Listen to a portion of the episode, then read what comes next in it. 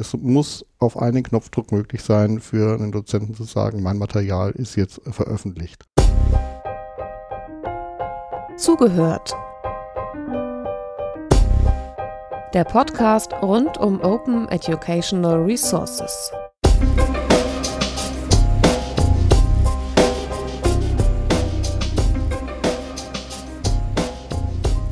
Hallo, hier ist Jöran Moos-Mehrholz. Die folgende Podcast-Folge von Zugehört wurde aufgezeichnet am 6. Mai 2017 beim OER-Camp Süd in Grünwald bei München. Im Podcast Zugehört gibt es heute ein Thema, was ich würde sagen, wahrscheinlich nicht die Leute hervorlockt im Sinne von, das hört sich jetzt total sexy an, aber ich glaube, es ist eines der wenigen Anlaufstellen, die man finden kann, die eine Hebelwirkung haben können, wenn es um OER geht, in der Verbreitung insbesondere in den Hochschulen. Es geht um die Rolle von Medienzentren. Und wir wollen schauen, ob diese Hebelwirkung vielleicht zu viel verlangt ist, wie das praktisch aussehen kann, ähm, was da überhaupt tatsächlich in der Praxis im Moment passiert, etc. Es gibt ein Projekt, das gestartet ist vor einigen Monaten. Wir haben jetzt, als während wir sprechen, Frühling 2017. Und es geht um das Projekt OER Inform. Und das hat verschiedene Kooperationspartner. Zwei von den Personen, die dort arbeiten, sitzen heute hier. Das sind Hanno Langfelder und Fred Neumann. Mögt ihr euch kurz selbst vorstellen? Was macht ihr, was macht ihr in diesem Projekt? Fred. Ja, hallo, ich bin Fred Neumann. Ähm, hauptsächlich bin ich an der Universität Erlangen-Nürnberg zuständig für das E-Learning-System von der technischen Seite her also kein klassisches Medienzentrum, sondern eher ein E-Learning-Service. Aber wir sind natürlich immer viel mit Aufgaben und Fragen betraut rund um die Bereitstellung von Medien, auch um die Erstellung von Medien wie Videos, Vorlesungsaufzeichnungen in unserer Lernplattform. Das ist jetzt in unserem Fall die Lernplattform Ilias. Und in dieser Rolle sind wir auch in das Projekt OER in Form gekommen als eine der im Grunde Zielgruppen, äh, Multiplikatoren für die Verbreitung von OER in den Hochschulen, aber auch als ein Projektpartner, der im Projekt, ähm, ja, wie wir es dann gleich beschreiben werden, Materialien und Beratungsunterstützung äh, liefert für die Lehrenden an den Hochschulen. Mhm. Hallo. Ja, mein Name ist Hanno Langfelder. Ich arbeite in der Uni Augsburg am Medienlabor dort und bin Teil des OER-Inform-Projekts. Mhm machen wir erstmal die Kurzfassung von OER in Form, wenn das vorbei ist, das Projekt, sagen wir in knapp zwei Jahren. Was wird in der Welt dann anders sein, neu da sein, was jetzt noch nicht da ist? Dann wird ähm, die AMH, das ist die Arbeitsgemeinschaft für die Medienzentren an den Hochschulen, ein Paket geschnürt haben von Materialien, ähm, die zurechtgeschnitten sind auf die äh, Beratungs- und Unterstützungsszenarien der einzelnen Medienzentren an den Hochschulen. Das heißt, äh, in dem Fall, wenn ich beispielsweise eine Supportanfrage habe oder äh, Equipment verleihe oder wenn ich eine Schulung mache zum Einsatz eines Lernmanagementsystems, zum Authoring, dann habe ich zurechtgeschnitten auf diese Beratungssituation ein äh, Bündel an Materialien, das ich sozusagen selber verwenden kann, aber auch den Dozenten an die Hand geben kann. Mhm.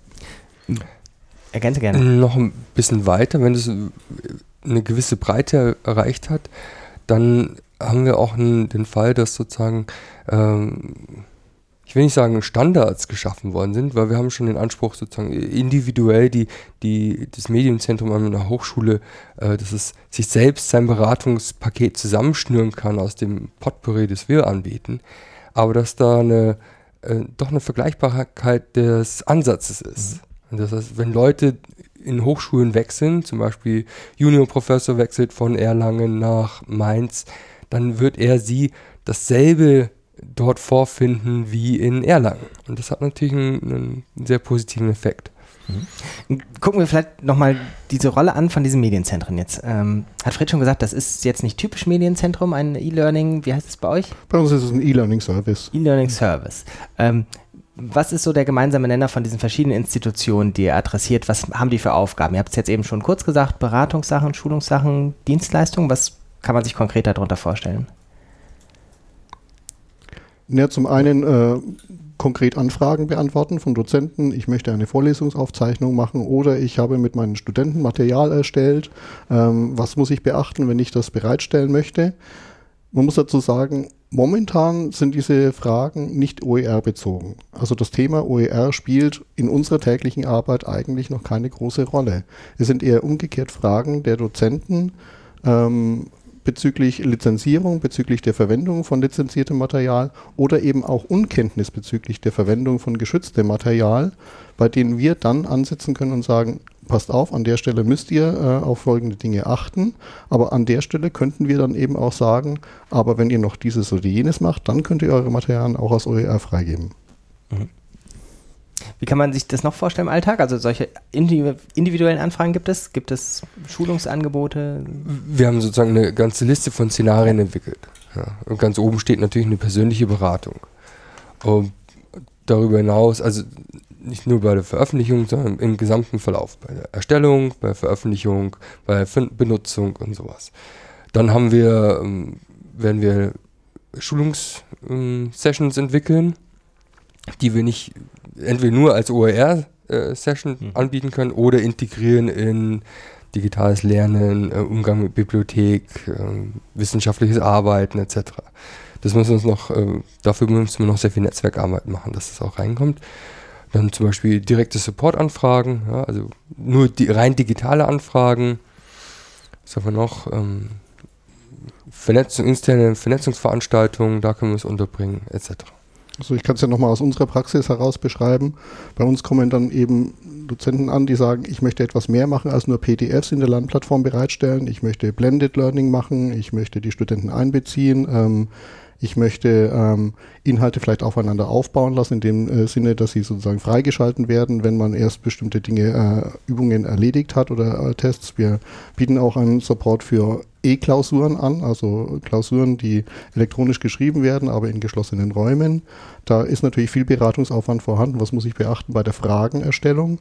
Da gibt es Disziplinen, in denen äh, das schon sehr weit vorangeschritten ist, wie in der Medizin, in der eben große auch äh, Fragenpools existieren, die über Hochschulen hinweg genutzt werden können. In anderen Disziplinen ist das noch nicht der Fall. Aber es gibt zum Beispiel bei der Mathematik eben Bestrebungen, auch Fragensammlungen aufzubauen, die eben gerade in der Studieneingangsphase die Studenten äh, unterstützen, eben Wissenslücken aufzufüllen, bevor sie ähm, dann äh, ins kalte Wasser geschmissen werden.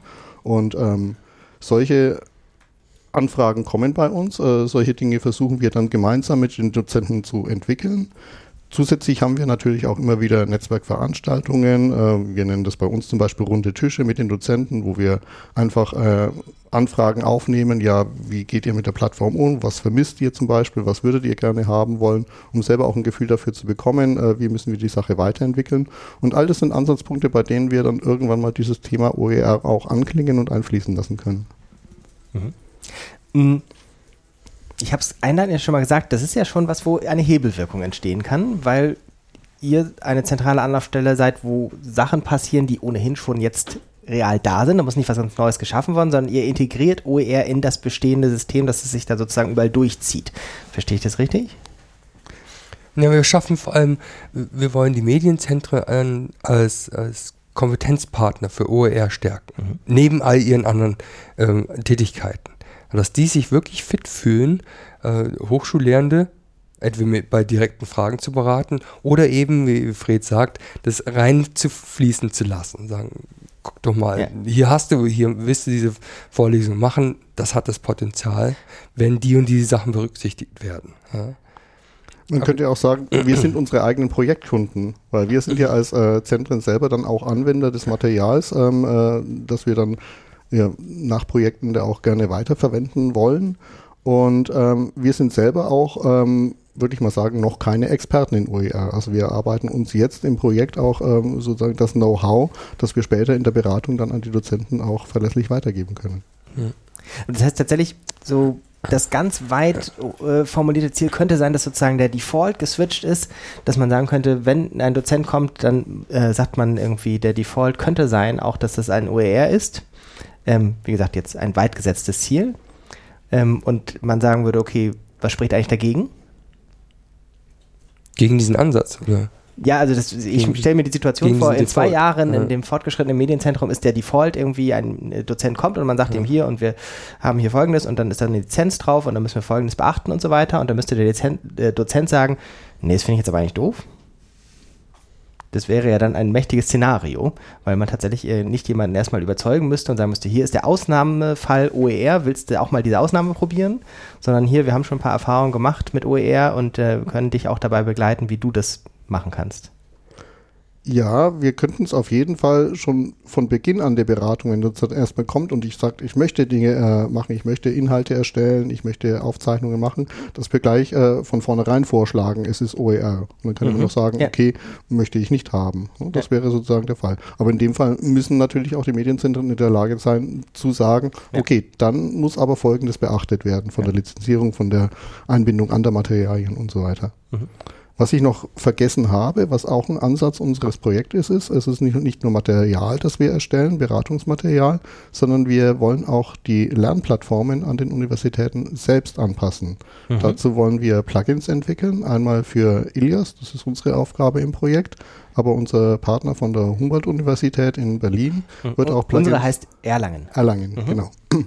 ähm, aber Berlin, Humboldt-Universität wird auch Plugins für Moodle und ähm, Mahara als äh, Portfoliosystem entwickeln, in denen dann auch eben dieser äh, Aspekt OER ein bisschen präsenter wird in der täglichen Arbeit der Dozenten. Und wir erhoffen uns dadurch dann natürlich auch entsprechende ja, Bewusstseinsbildung oder ja, Anfragen. Das ist ja auch eine Default-Frage. Wenn in dieser Plattform das sozusagen als äh, Standardmöglichkeit vorgesehen ist, hat das ja eine andere Wirkung, als wenn da eine Plattform ist und ich müsste mir überlegen, wie kennzeichne ich was als OER oder wie komme ich überhaupt darauf, dass das OER ja. sein könnte? Ja. Also beispielsweise, ich kann es jetzt von unserer Plattform aus sagen, da ist sozusagen die Lizenzeinstellung irgendwo in den Metadaten eines Objektes ja. versteckt. Die kann man auf einem Reiter aufrufen, dann kann man da eine Auswahl treffen, da sind auch die Creative Commons Lizenzen vorhanden, auswählbar, aber das macht kein Dozent momentan.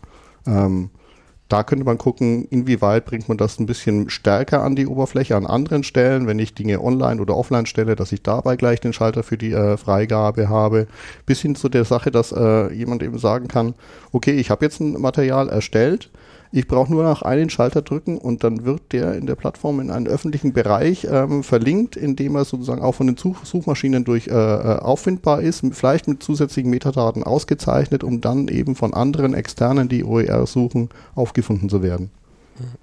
Also wenn, wenn wir sozusagen das große Ziel, natürlich nicht in zwei Jahren, aber äh, dass der Default-Modus beim Menschen, nämlich bei mhm. lernenden Personen ist, zu sagen, hat das Potenzial, OER zu werden, was ich jetzt gerade hier tue.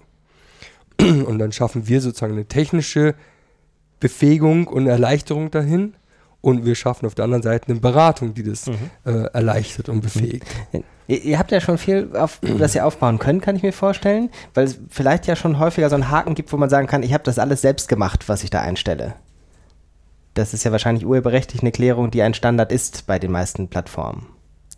Naja, bei den Lernplattformen an den Hochschulen ist natürlich die Besonderheit da, äh, dass es bisher durch den Paragraphen 52a im Urheberrecht äh, diese Schranke gab. Ich kann in äh, geschlossenen Kursbereichen eben auch urheberrechtlich geschützte Materialien einstellen. Da gab es eine große Diskussion jetzt im äh, letzten Jahr, auch ähm, ziemlich viel Panik noch vor, ja, vor Jahresende, weil eben dieser ja. Vertrag, der zwischen der VG Wort und der Kultusministerkonferenz ausgehandelt worden war, von den Hochschulen nicht akzeptiert wurde und auf einmal alle Dozenten aufgefordert wurden, ihre geschützten Materialien aus den Kursen wieder zu entfernen oder zumindest offline zu stellen. Hat sich dann glücklicherweise die Wogen wieder geglättet zum Jahresende und es gibt jetzt nochmal eine Verlängerung ähm, dieser äh, Regelung. Aber es ist noch nicht ganz klar, wohin da die Reise geht. Auf jeden Fall ist, ist da schon bei den Dozierenden ein äh, Bewusstsein entstanden, auch bei uns äh, selbst. Wir mussten dann Mechanismen entwickeln, mit denen wir überhaupt erstmal Materialien auszeichnen können. Ist es geschütztes Material oder ist ja. es kein geschütztes Material? Und das wäre so der Punkt, in dem wir auch äh, weiterkommen könnten. Das heißt, es ist zumindest im Kopf schon ein Haken da bei, habe ich selbst gemacht oder habe ich von woanders kopiert? Im Kopf ja. ja. Inwieweit das dann tatsächlich in der Praxis ähm, auch äh, durchgehalten wird. Äh, man, so, so, ein Skript ist schnell hochgeladen, da achtet man nicht großartig drauf, was ist es dann wirklich drin, ist da jedes Bild auch wirklich mit einer Quellenangabe versehen und so weiter. Und da müssen wir dann natürlich auch ähm, beratend eingreifen ja. und sagen, okay, was würde denn zum Beispiel noch fehlen, um es überhaupt freizugeben? Ja.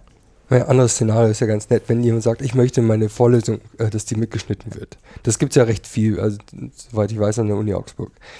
Aber Recht viel? Ist es mehr so 5% der Lehrenden oder 50? Okay, sagen wir es mal so, das ist einer der, der Schwerpunkttätigkeiten vom mhm. Medienlabor. Also macht viel, die machen das viel.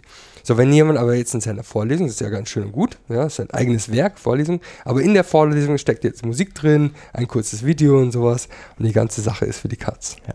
Ja, und das, das können wir unterbinden, indem wir Beratung Ja. Das Okay. mitbedenken. Ja. Und ist das nicht schon sozusagen der zweite große Vorteil, denn ihr habt, äh, es kommen sozusagen ja nur Leute freiwillig zu euch, oder? Also nur schon sozusagen ein gewisses Maß an Willigkeit ist schon da. Äh, ihr müsst jetzt niemanden ähm, so ganz bei Null anfangen, sondern es kommt jemand, der schon sagt, ich möchte was machen. Noch Das nicht in stimmt. Richtung Open, Ja. aber überhaupt, äh, ich möchte das teilen, ist ja eigentlich schon der schwierigere Schritt. Äh, um Lizenzierung und so weiter ist dann ein nicht zu unterschätzender Schritt, aber ist nicht der schwierigste Schritt schon bei den Leuten, die zu euch kommen, schon gemacht im Sinne von, ich bin bereit, das aus meinem Hörsaal auch noch rauszulassen?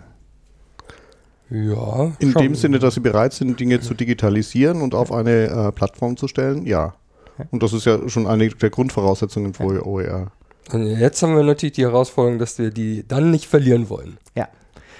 Und da ist jetzt mein Vorurteil, das kann aber schnell passieren, wenn jemand von OER bisher noch gar nicht gehört hat und man ihm sofort mit dem Kleingedruckten aus Lizenzbedingungen äh, kommt, steigert das wahrscheinlich nicht die Euphorie? Ist das ähm, Das ist sozusagen Annahme? unsere große Aufgabe in dem Projekt, ähm, nicht nur einfach äh, eine große Materialsammlung zu machen, sondern die dann sozusagen so ähm, granular zu gestalten, dass sie auch entsprechend ähm, gebündelt werden kann auf die jeweiligen Situationen.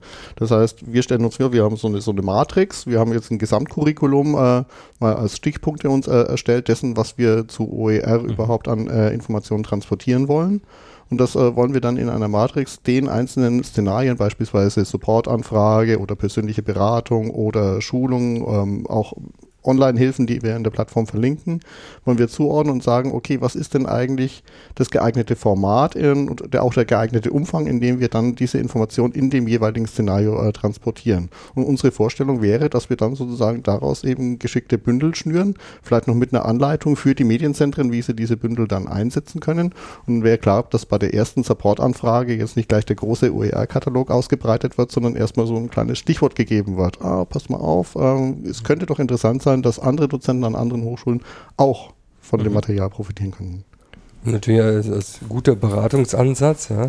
Mensch, in diesem Fall sozusagen in Anführungsstrichen der Kunde, ja, Mhm. die, wirklich ein Dienstleistungsverhältnis zu gehen. Sagen, wie kann ich jemanden beraten, dass er, sie dann auch diesen Schritt wählt. Das Ja. heißt auch auf die, die Bedürfnisse, auf die Gefühlslage eingehen, motivieren, äh, an die Ja, Hand nehmen und begleiten dorthin. sind, sind ja. die ersten Schwellen ja keine technischen.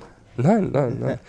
Wobei, du hast ja recht, die, kommen erstmal zu uns. Das ist natürlich ein Riesenvorteil. Ja. Wobei wir uns Und, da und nicht für, für zurücklehnen. ist super, dass ihr da seid, weil das ist ja auch nicht die Standardsituation, die ein Lehrender hat. In der Hochschule äh, schon ein Stück weit mehr, aber es ist jetzt, wenn man sich mal die ganze Bildungslandschaft anschaut, schon eine relativ luxuriöse äh, Situation, dass man jemanden hat und sagen kann, hallo, ich will was machen, könnt ihr mich unterstützen? Ja, wobei jede Hochschule die, die Struktur anders sein kann, wie denn nicht überall ist es äh, 1.0 äh, Medienzentrum da, sondern das ist halt irgendwo anders eingebunden im Rechenzentrum, sonst irgendwas. Aber darauf müssen, das müssen wir auch berücksichtigen. Ja. Aber ich denke, so eine Anlaufstelle ist an jeder Hochschule vorhanden. Aber wie gesagt, in den Anlaufstellen ist auch bisher das Bewusstsein oder auch äh, das Wissen um äh, OER noch nicht verbreitet. Und wir werden nochmal einen Unterschied machen müssen zwischen Universität und, und Hochschule, Fachhochschule. In welche Cool. Richtung? Na, die, die Leute, das habe ich gestern gelernt hier, ja, die Leute an der Fachhochschule, die machen sehr viel mehr selbst, die Professoren, ja. Die haben nicht diesen Mitarbeiterpool, den es oft an der Uni gibt.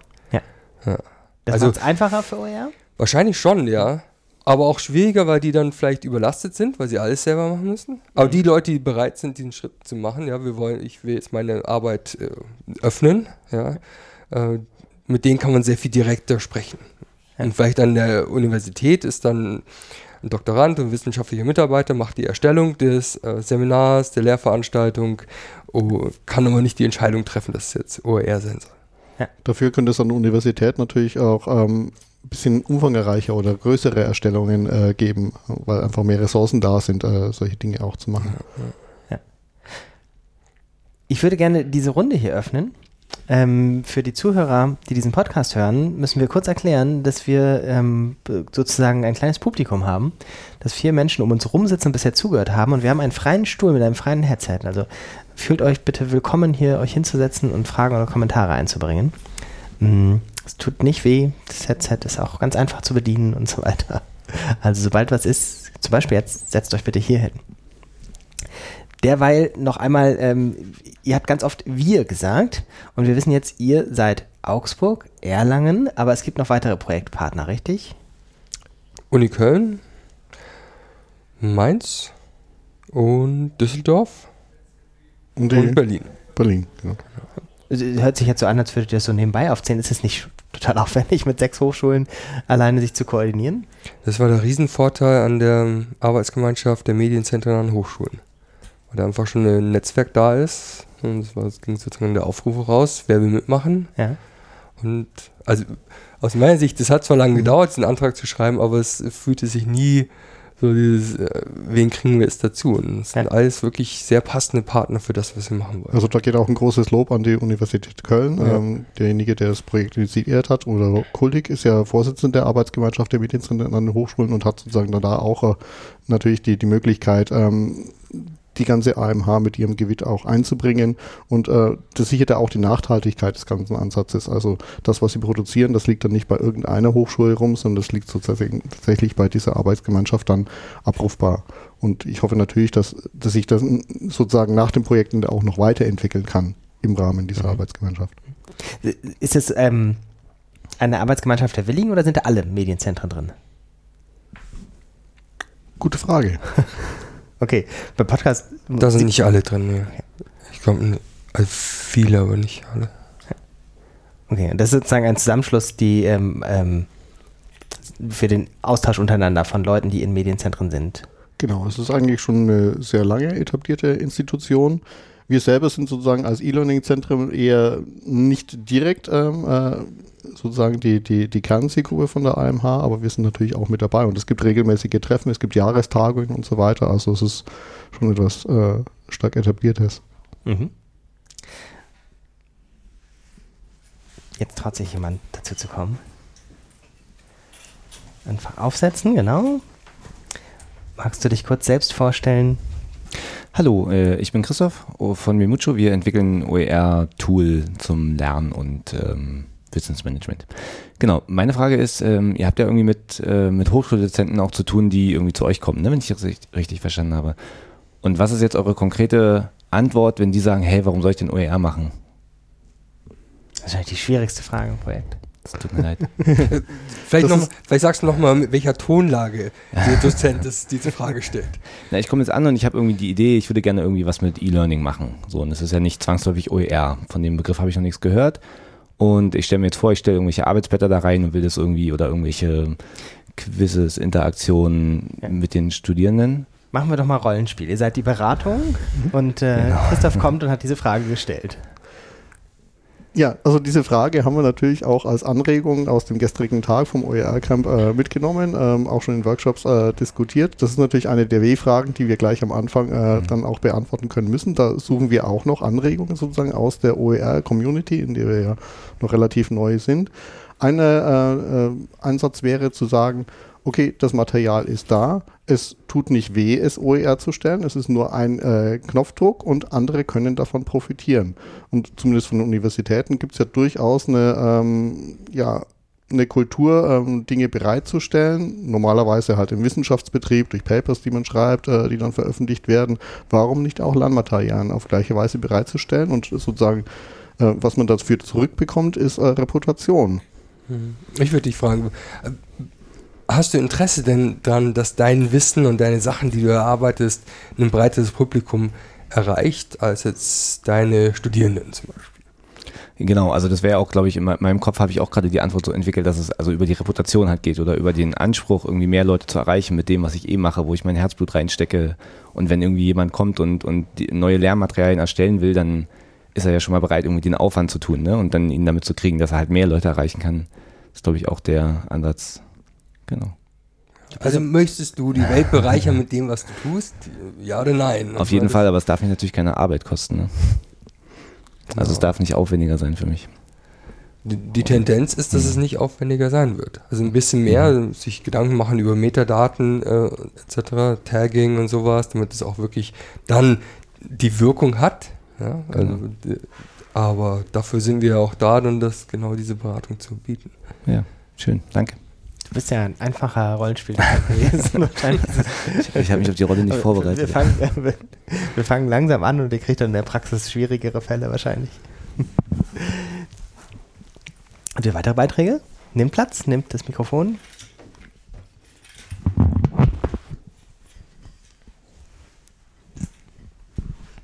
Los geht's. Okay, kann ich schon mal sagen. genau. Hallo, ich bin Katrin, ich arbeite an der Hochschule hier in München. Ihr habt vorhin erzählt, dass in Berlin ein Plugin für Moodle entwickelt wird, um OER sichtbarer zu machen. Wie kann ich mir das vorstellen?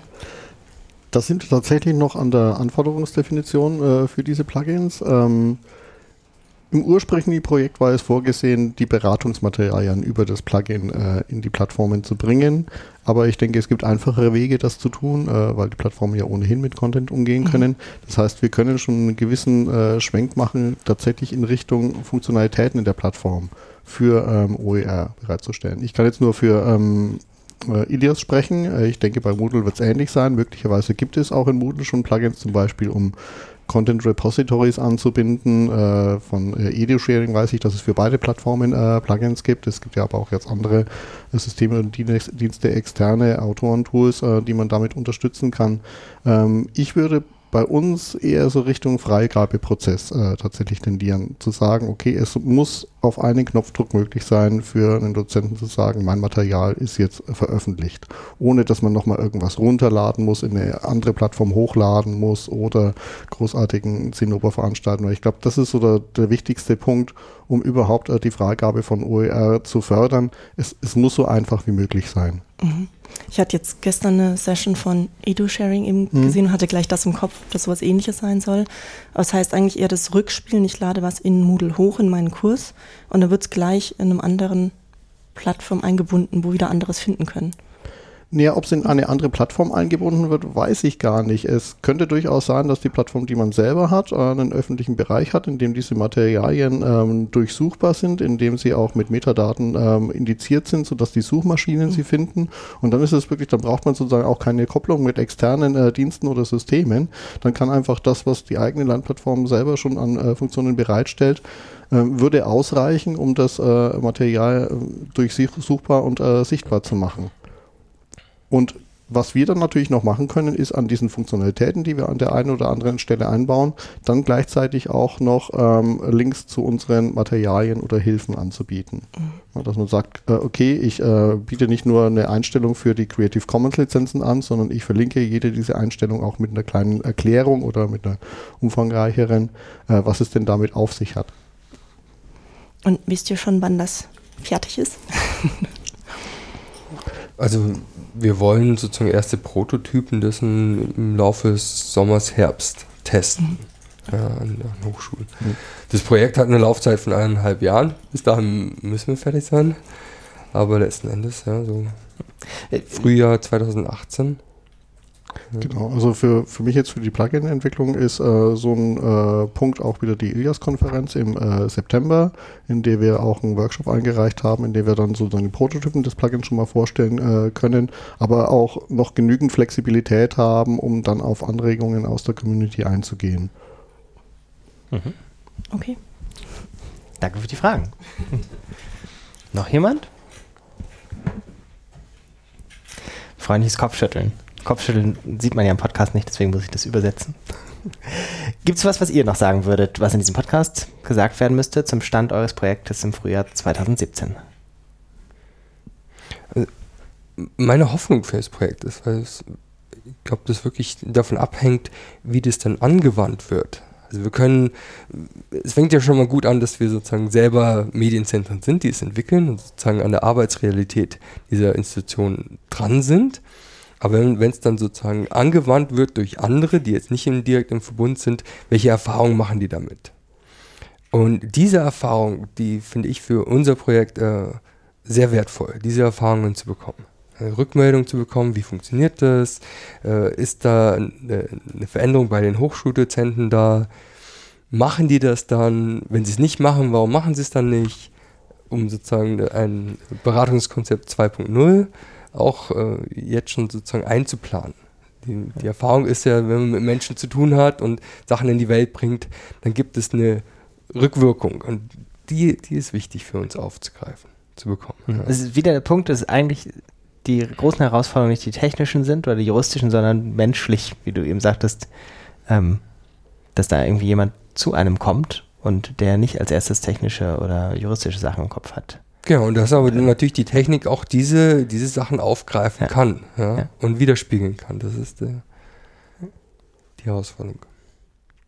Ja, ich denke, das ist ein langer, aufwendiger äh, Prozess, der sich sicherlich über viele Jahre hin äh, wird, bis wirklich äh, dann ein entsprechendes Bewusstsein geschafft ist. Aber wenn wir es äh, schaffen, sozusagen jetzt am Anfang dieses Prozesses schon ähm, einen gewissen Anschub zu geben mit unserem Projekt, ich glaube, da wäre schon einiges gewonnen. Unspannend wäre natürlich, wenn wir in irgendeiner Form, ich sage mal in Anführungsstrichen, Sensoren etablieren können, um herauszufinden, ob eine, Mess eine Wirkung eingetroffen ist. Ja? Und das müsste ja eigentlich machbar sein. Also Im besten Fall in drei Jahren steigt die Menge an Material, die an, an Hochschulen unter dem Label CC oder OER läuft, an. Und es, wir können das auf unsere, unser Projekt irgendwo zurück ähm, beziehen. Wenn Menschen das jetzt hören, wo finden sie mehr Informationen im Netz? Oder auch jenseits des Netzes? Ähm, wir sind gerade noch dabei, eine Website für das Projekt aufzubauen. Ist kur sozusagen- kurzer Einschub, äh, jetzt, äh, heute ist der 6. Mai, das Mhm. heißt, der, wenn Menschen es in der Zukunft hören, es kann durchaus schon da sein. Könnte durchaus dann schon da sein, genau. Ich denke, mit dem Podcast ist ja jetzt eine ähm, URL auch verlinkt, auf die kommt man, über die kommt man auf, jeden Fall dann äh, früher oder später auf die echte Projekt-Website Mhm. und äh, die einzelnen Partnerhochschulen, die wir vorhin genannt haben, die werden das Projekt auch auf ihren äh, Websites ähm, ja, verlinken. Und ähm, dann gibt es natürlich früher oder später durch die AMH dann auch äh, die Bereitstellung der Materialien. Verlinken wir alles unten drunter. Sehr schön. Gibt es noch was, was in diesem Podcast gesagt werden muss? Sonst haben wir ein rundes Ende, denke ich. Ganz, ganz herzlichen Dank auch an die Menschen, die sonst noch mit im Raum waren und ähm, schweigend, aber freundlich das begleitet haben. Und äh, ganz herzlichen Dank und alles Gute für euer Projekt. Ja, danke Dankeschön. dich. Danke sehr. Das war Zugehört, der Podcast rund um Open Educational Resources. Weitere Informationen zum Podcast finden Sie unter www.open-educational-resources.de slash podcast.